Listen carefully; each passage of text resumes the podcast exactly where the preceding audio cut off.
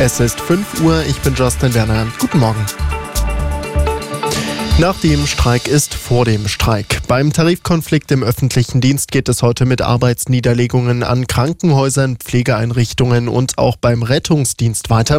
Dazu hat die Gewerkschaft Verdi bundesweit aufgerufen. Bei der Versorgung von Patienten und bei Notfällen muss sich keiner Sorgen machen, verspricht die Gewerkschaft Verdi.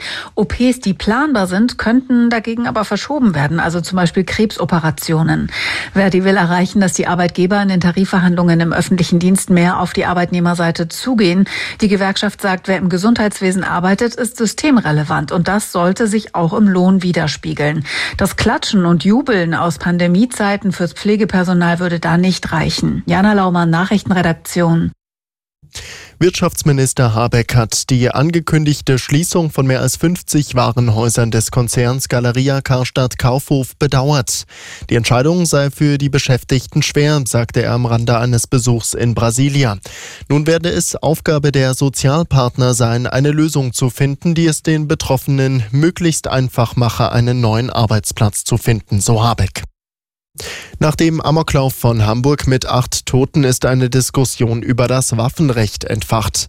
Bundesinnenministerin Faeser will künftig auch die Gesundheitsämter einbeziehen, um psychische Hintergründe bei Antragstellern zu prüfen.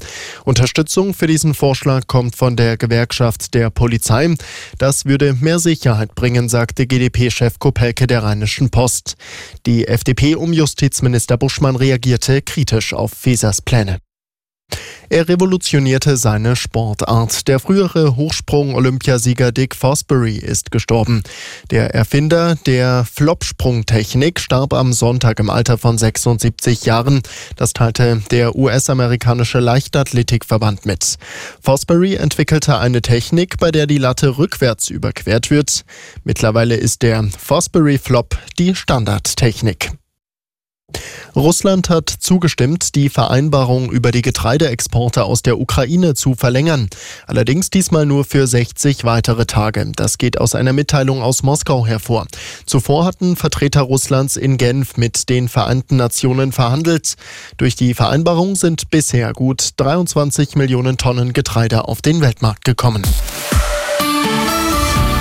Ist Arabella München. Immer gut informiert. Nachrichten, Verkehr und jetzt das Wetter. Ja, heute ist wieder Kontrastprogramm angesagt. Nach Frühling gestern ist es heute eher wieder durchwachsen. Wir starten mit Regen, der bleibt auch tagsüber. Zwischendrin ist es aber auch immer wieder trocken. Dazu weht der Wind wieder kräftig, teilweise sind auch Böen unterwegs. Die aktuellen Temperaturen liegen bei 8 Grad bei uns um die Ecke an der Bavaria, 8 auch in Grafing, 9 sind es in Dachau. Die Topwerte liegen bei 11 bis 13 Grad. Der Start morgen auch noch mit Regen. Teilweise sind da auch Flocken und Graupel mit dabei. Im Laufe des Tages wird es dann aber trocken und auch sonnig. Der Wind wird wieder leichter bei 5 bis 7 Grad. Donnerstag gibt es Sonne und Wolken bei bis zu 11 Grad. Und am Freitag wird es dann schon wieder frühlingshaft mit viel Sonnenschein und bis zu 18 Grad.